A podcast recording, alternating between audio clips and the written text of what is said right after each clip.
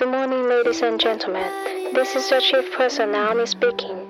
On behalf of Captain Sherry Cheng and his crew, we would like to welcome you on board Sherry Airline, flight number FM 74019. Thank you for choosing Sherry Airline. Shortly after takeoff, we shall be offering you a wonderful time. Should you need any assistance during the flight, please let us know. Thank you.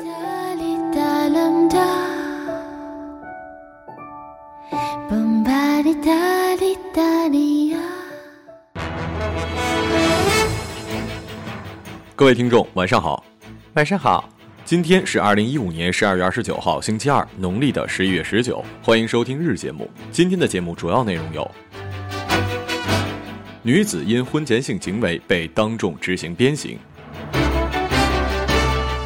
泰国总理开三蹦子在环球小姐逛街；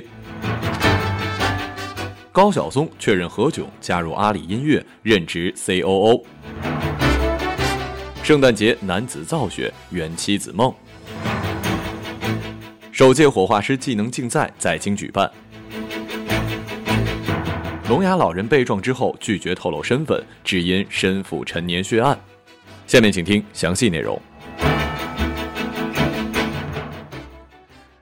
当地时间的二零一五年十二月二十八号，印尼巴达亚奇清真寺二十岁的铁锤妹妹啊，本主播给换的名，因与男友有婚前性行为，违反了伊斯兰教的教法，在公众面前接受鞭刑。班达亚奇呢，是印度尼西亚唯一有权在司法体系中适用伊斯兰教法的地区，比如当地就禁止圣诞节和西方新年的庆典活动。因此我猜啊，今年上海不让圣诞元旦庆祝，不光是因为上次的踩踏事故原因，可能也是为了维护我们传统文化的神圣不可侵犯呢。不过印尼还真是一个说到做到的国家呀，在基督教的教义里也是不允许婚前性行为的。可是，呃。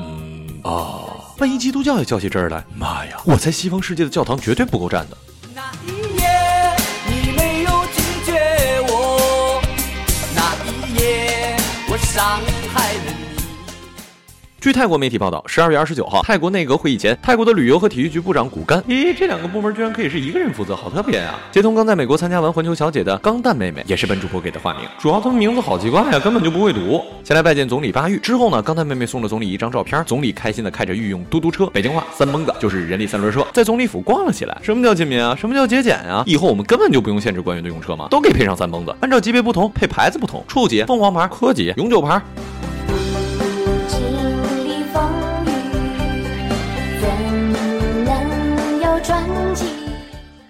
十二月二十九号消息，高晓松发微博称，何炅入职阿里音乐集团，出任首席内容官 COO，并宣布自己宋柯何炅正式组成阿里音乐铁三角。同时，也谦虚的说，何炅也是提高了管理层的颜值。讲真，对此我真的无法反驳高老师啊！一直都说上帝是公平的，给了你聪明的脑袋，就不会给你俊美的容颜。当然了，个别人除外哈。我每周必追高老师的小松集团，不得不说，高老师真的特别有文化。但在这里呢，我要跟高老师说声抱歉了，因为每次更新之后，我都是插上耳机，把您的视频节目当成电台节目听的，见谅了。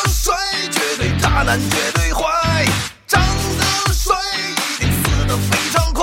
美国弗吉尼亚州的男子特雷弗为了妻子考特尼打造一个白色的圣诞节，圆了妻子的愿望。因为圣诞节的时候，当地气温居然在二十一摄氏度，要不要这么好啊？根本就没法看到雪景。但是妻子呢又特别想在圣诞节看到下雪，所以特雷弗就用泡沫和风机为妻子做了这一场人工雪。妻子看到的瞬间，眼眶就湿润了。好男人呐！各位南方的女孩们，把这条消息告诉你们的男朋友吧，看看人家，如果他不给你做，就是不爱你。嘿嘿嘿，好在我们家在大东北，有的是雪。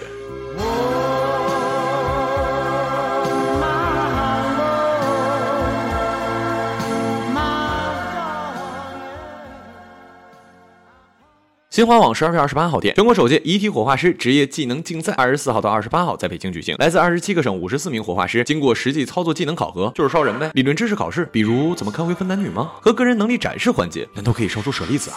决出特等奖三人，一等奖十二人，二等奖十五。特等奖中两名是由八宝山的殡仪馆摘得的，那肯定啊，八宝山烧的都不是一般人呢，那手艺肯定次不了。民政部门表示，好的火化师应该为家属捧上一捧象牙白色、没有任何杂质的骨灰。嗯，我知道一般的美食比赛冠军菜品都会被人抢着那么特等奖的火化师作品，嗯啊嗯啊。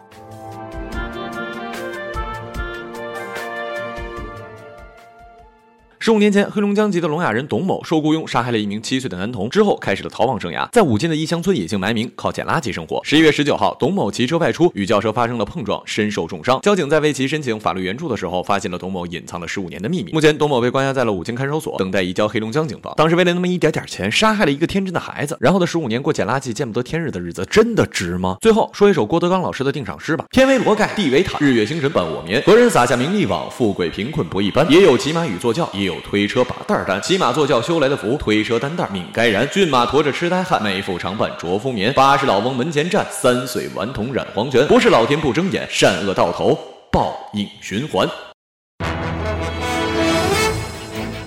近日人物：奇葩小偷。两名男子大白天溜进了村民家中行窃，十余名村民手持工具将两人围在屋中。两个小偷隔着防盗门哭求，让大家打一顿解恨，并赔钱下跪道歉，让大家放他们走。小蔡和其他两个女孩共住一间房。凌晨四点发现客厅有人走动，睡觉前把手机放在枕边就睡着了。第二天发现手机、项链、现金全都不翼而飞。小蔡给被偷的手机打了几次电话，小偷恼羞成怒的回了一条信息，还让不让人睡觉了，并且调戏小蔡道：“你室友睡熟的样子还真好看。”小偷贺某爬床进入道歉，刚一进去看到电视里正在播放电影《泰囧》，这正是他一直想要看的。于是呢，在沙发上看了起来。没过多久，竟然忘情的笑出了声。楼下的屋主人听到声音。看到一个陌生人，立刻将其送到了派出所。邹某发现自己的手机丢了，给自己的手机发了一条信息，让对方把手机寄回来。令他意外的是，几天之后真的收到了一快递，里面没有手机，但寄回来的物品让他惊呆了。除了手机卡，还有十一张纸，密密麻麻写满了通讯录里的姓名和电话号码，足足有一千多个。派出所民警在小偷的身上发现了雷人语录：今年的目标是二十五万，对别人的仁慈就是对自己的残忍。很偷钱物，坚持努力，去努力，闯辉煌。宜宾一女网友的手提包被顺走了二十多天之后，小偷将部分的遗失物品送到他们家门口，还附上了一封中英文双写的手写道歉信。信中他称自己是不懂事的孩子，我负你，你当然恨我。Sorry，it's my mistake。See you，事主彻底凌乱了。武汉的陈先生遭遇了一个十分猖狂的小偷，这小偷不仅光天化日入室抢劫，而且几乎是进行了搬家式的偷窃，将陈先生家的电脑、床、热水器等物品一一偷了出去，最后竟然连防盗门都没有放过。短短两个月，席某先后在大理、昆明等地盗窃了高档手机近两百部。销赃获利之后，席某并没有将钱用于吃喝玩乐，而是买了一套鲁迅全集，提高自己的文学修养，并且买了笔墨纸砚，决心练书法，还想去西藏洗涤心灵呢。温州的张某本是一名巡逻队员，发现仓库里有两千箱凉茶饮料之后，灵机一动叫来了三个收废品的人，耗时十二个小时将凉茶全部倒空，完成这笔大买卖。空瓶和纸箱换得。了一百一十五元。四名小偷相约火锅店来聚餐，酒过三巡之后，竟然交流起了业务，大谈盗窃心得。哪知旁边的三桌都是警察。后来嘛，你懂的。网友评论：吃饭千万不要谈工作呀。